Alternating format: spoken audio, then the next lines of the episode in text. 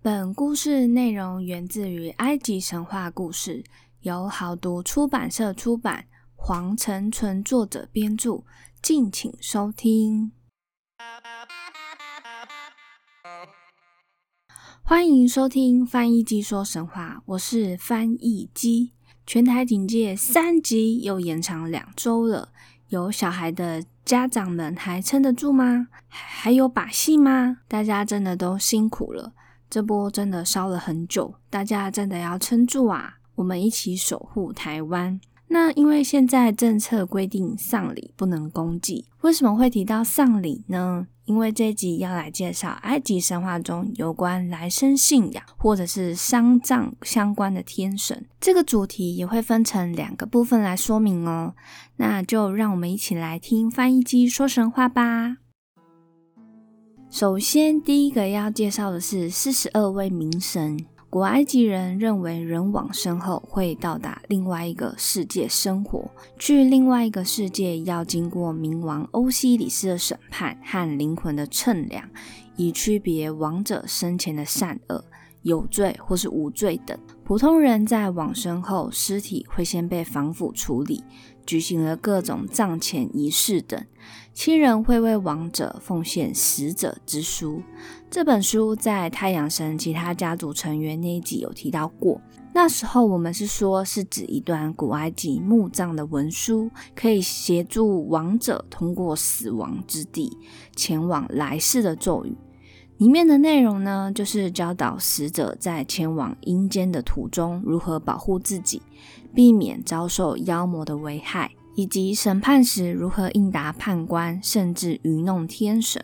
那在进行仪式后，亲人就要把亡者的木乃伊放在棺材里，棺木呢则放有滑轮上面的旧阁里，由送葬的人拖着前往一片圣湖。圣湖就是每个诺姆，也就是每个州都会有一个小方湖。在进入墓地前，都要用船载棺木才能入土。同时呢，就会有这四十二位民神法官，在这一天就会到达圣湖。他们呢，都是包裹着布，手持利剑。这些判官们的形象大多都不同，有的是狗头，或者是狮子头，或者是各种不同动物的头。而每个判官其实都代表着埃及的一个省份，他们负责考察死者的良心，会对死者逐一考察，然后再综合判定这个死者是否有罪。首先，死者就要面对四十二位判官，要轮流向每一位判官讲述生前的所作所为。死者要称呼判官的名字，以证明自己知道判官是谁，而不感到害怕。因为这样才能证实死者自己的清白无罪，而他们对每位判官说出自己生前的事情时，这个就叫做死者的第一次申辩。而四十二位判官除了代表省份外，感觉也代表了不同的罪名，像是呢对世人为非作歹、牲畜虐待、对神不敬、杀戮、欺凌弱者。浪费食物等等，那就是你要在这一次的申辩当中来诉说这样子的一个作为，就是说，哦，我这一生呢，我从未对神不敬，我从未杀戮，我从未欺凌弱者等等，就是有很长的、很多的罪名这样子。那这个仪式结束之后，死者就要前往欧西里斯的审判庭，路途中需要经过种种的磨难。当王者灵魂完成第一个仪式后，也就是刚刚我们所谓的，嗯，四十二位判官的这个仪式，他就要越过西部山脉，来到王者之国，需要经过一棵巨大的榕树，榕树神的身体就会从树干中长出来，伸出两只手，一只手呢为死者递复活之水，另外一只手给予面包和蔬菜。死者就要伸手去接食物和水，一起把它吞下肚，那死者就可以再继续前进。那相反的，如果死者不服从这个树神的命令，也就是没有吃下食物和喝水的话，就会回到坟墓当中。那在继续前进后，死者就要迎战蛇啊、毒虫啊，或者是凶神赛特。之后呢，就会来到一个名叫阔河的岸边，阔是广阔的阔，会有一艘船等待着死者。在被允许上船前呢，死者就必须要说出这个船各个部位是如何建造的，否则就会取消上船的资格。那上船后，最后一个目的地就是来到欧西里斯的审判大厅。接受冥王及审判官的审判，以便决定后续的道路。审判庭中进行死者的第二次申辩，要宣称自己无罪而不应该受到惩罚，希望判官不要降罪于他。接着就会有阿努比斯灵魂的护送者，我们在下一个礼拜下一集会提到他。阿努比斯就会从大厅走出来，把王者送到冥王的前面。欧西里斯呢，就会静静地坐在一间昏暗又高高在上的宝座上，头戴皇冠，一手拿着钩子，一手拿着镰枷。镰枷我们之前有介绍过，就是双节棍的前身。而在欧西里斯面前呢，则放着一个公平秤，用以称量王者的心脏。书记官图特神就会站在欧西里斯的旁边，一边记录，同时还有吞噬者。阿米马特，它是由狮子、河马、鳄鱼混合而成的怪物，就会默默地蹲在宝座边，张开血盆大口，等待吞噬人心。那当死者进入审判庭后，冥王就会静静地听死者陈述，接着就会开始进行审判。死者的心脏就会被放入公平秤的一边，另外一边则是放着代表真理女神马特的羽毛。如果死者的心脏重量刚好跟这个羽毛一样重，或者是比较轻，图特神就会拿着他的一个板子，然后记下来，并大声的宣布无罪。冥王呢就会命令死者的心脏回到死者的身上，并且很满意这个判决，大声的宣布。死者可以顺利的离开到自己想去的地方，自由的与众神和死者灵魂在一起。那这个地方呢，就是可以像是去，嗯，欧西里斯的王国，永享幸福的生活，或者是说，也可以到其他天神的土地上耕种，然后维修那个沟渠。那因为他们具有魔法的，所以可以使用魔法，然后让这些辛苦的工作稍微轻松一点。然而相反的，如果天平倾向心脏那一边，也就是两边不等重，就是有罪的象征了。此时死者的心脏就会被蹲在一旁的阿米马特给吃掉，冥王呢也就会很严厉的宣布。这个人，这个死者生前人间作恶，死后罪大恶极，该下地狱。那他们呢，就会被没收亲人给的殉葬品，还会经历第二次的死亡，每天在地狱里受尽折磨。因此，为了死后能被冥王判决无罪而幸福的生活在另外一个世界里，人们总是会互相鞭策，不要去作恶，多做一些善事吧。而第二位就是我们要来说说代表真理和秩序的女神马特，又称玛雅特。那想跟大家补充一下，金星第二高山玛雅特山就是以她的名字为命名的，是金星上最大的盾状火山。那我们再回到马特女神，马特女神她的形象是一个跪坐的女子。这里应该就是指的是雕像啊，或者是画作等等，不然应该就是不可能他跪着，然后去称量王者的心脏吧，对不对？女神呢，她的头上戴着鸵鸟的羽毛，她是古埃及神话中真理及秩序的女神，象征着至高无上的法律、真理和正义。她呢，同时也是拉神的女儿，拉神十分疼爱她，还是忠实的心腹。同时，她也是智慧神兼判官图特神的妻子，一起在冥界中与丈夫进行王者的审判。马特崇拜开始于古王国时期的初期，还有第三王朝的时期，法老将马特的名字纳入其称谓，也就是说法老他的称谓又多了一个马特，所以说我们统称这个法老就会叫他统御者马特、法老等等。那而且还与太阳神拉还有冥王欧西里斯紧密相连，崇拜中心位于底比斯的某处。有关于他的事情就这样说完了。那在我们介绍第三位，第三位呢，就是在先前记述有出现的女蝎神塞尔凯特，她是古代的女蝎神，蝎子是她的神圣动物。她的形象呢是一个女子，头上顶着一只蝎子，蝎尾高高翘起，有时候是蝎子的身体，女生人类的样子，就像是美人鱼的样子，然后。美人鱼是上半身是人，下半身是鱼。那塞尔凯特的话，就是上半身是人，下半身是蝎子。那她呢，是保护王者的四位女神之一。有个年轻法老的石棺上就有刻着塞尔凯特和其他三位女神一起看守石棺。那她除了是王者的保护者外，她也是拉神的女儿外，也是婚姻的保护神。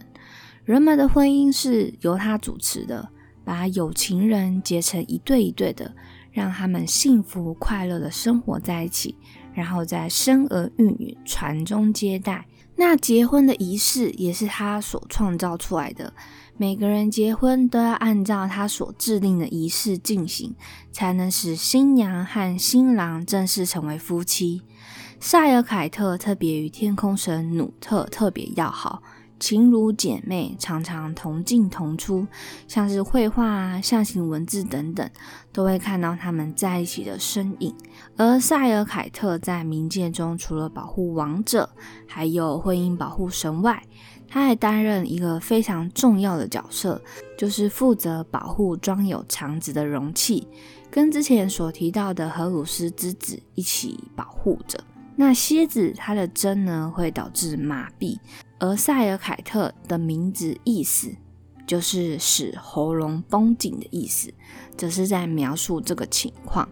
不过呢，它的名字也可以解释成让喉咙呼吸，因为呢，它除了被认为可以治愈蝎子的蛰伤外，它也被认为能够治愈其他会中毒的伤害，譬如说像是被蛇咬这样子。那作为保护人们免于毒害与蛇咬的女神，塞尔凯特常被叙述成保护众神免于巨大蛇魔阿佩普，也就是阿波菲斯的伤害。此外，她有时呢也被描述成在阿波菲斯受到束缚的看守者这样子。那因为塞尔凯特她的形象是蝎子嘛。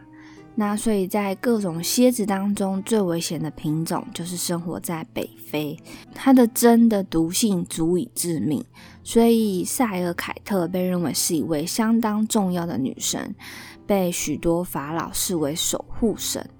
那她与早期的国王关系比较密切，暗示她也是他们的保护者，所以她有的时候的称号又被称为蝎子王这个部分。那但是这个女神呢，似乎没有专门祭祀的神庙，但是在各个聚落的部分，还是有很多专门为她祭祀的祭司这样子。那之后，在埃及历史上长达数千年的时间里，有许多神奇的形象逐渐合而为一。塞尔凯特呢，就和女神伊西斯的形象融合，共享形象与出生。那到了最后，塞尔凯特被说成是伊西斯的一种面相，这个说法呢，非常的有影响力，影响至今这样子。那我们既然就谈到了蝎子嘛，那我们就来说说，嗯，其他的国家还有哪哪里出现蝎子？在我们说希腊神话的部分当中，就是有说到猎户座跟天蝎座的由来。那其中这个猎人就是被毒蝎给蛰死的。中国料理中有一道炸蝎子，就是将蝎子串成一串，然后炸下去这种小吃。在中国北京街头是非常有名的。那有的时候呢，还会用一整只蝎子做入药的部分。那另外，在西藏的佛教这个创始人莲花生大士，有曾经向九头有二十七个眼睛的巨大铁蝎求这个佛法的故事。那这个部分可以之后再为大家做补充。那今天呢，很简短的介绍三个有关于来生信仰啊，跟葬礼有关的天神故事，我们就说到这边。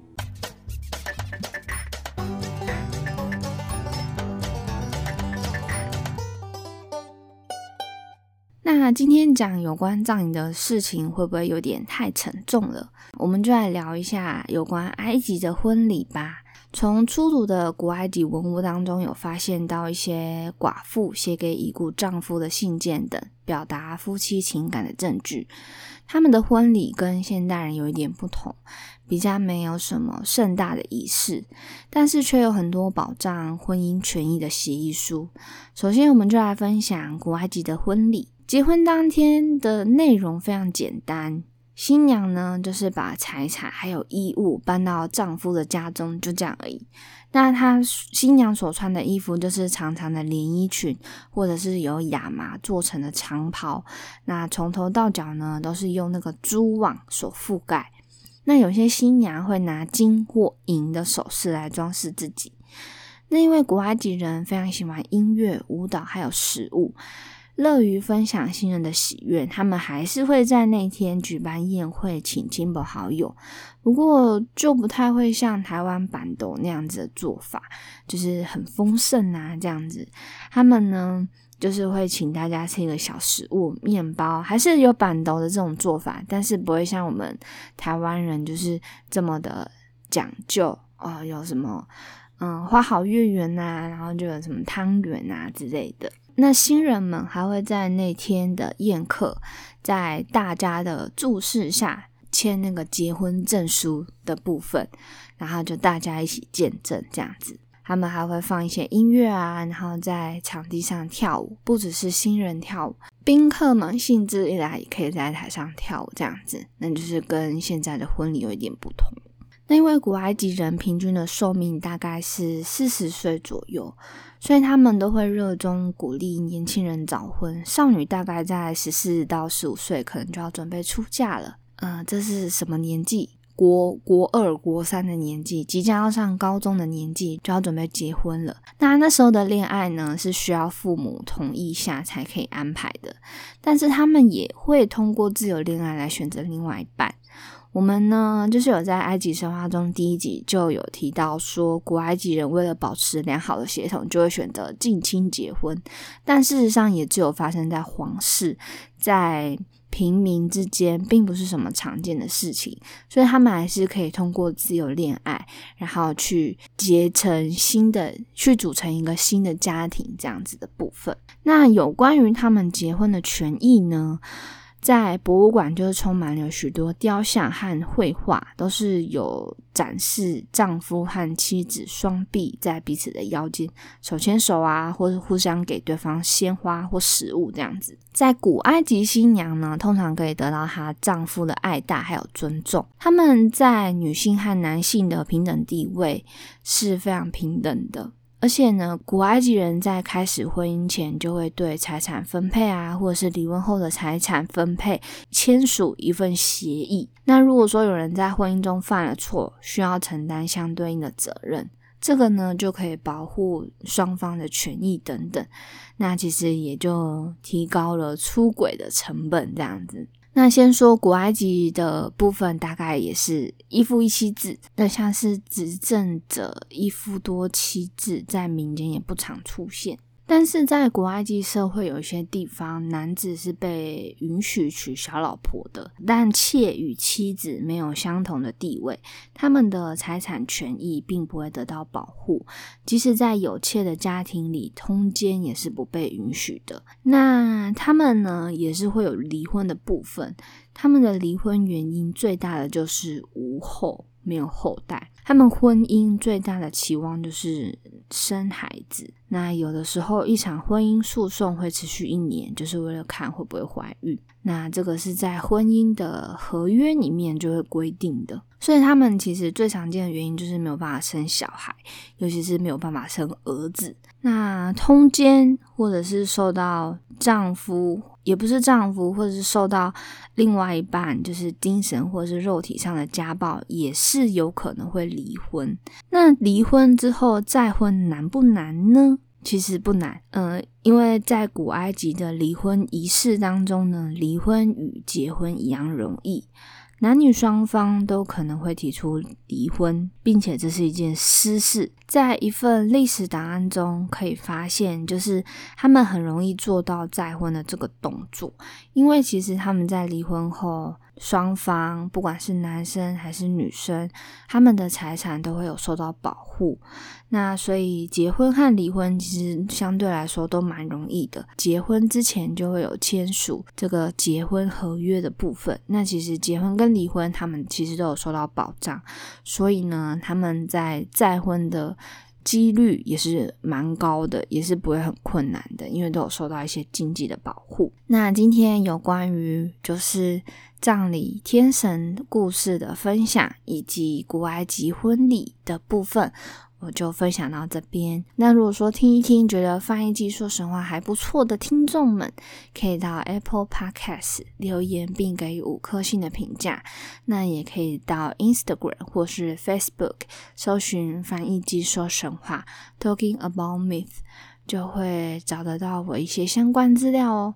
那我们下一次再来听翻译机说神话，拜拜。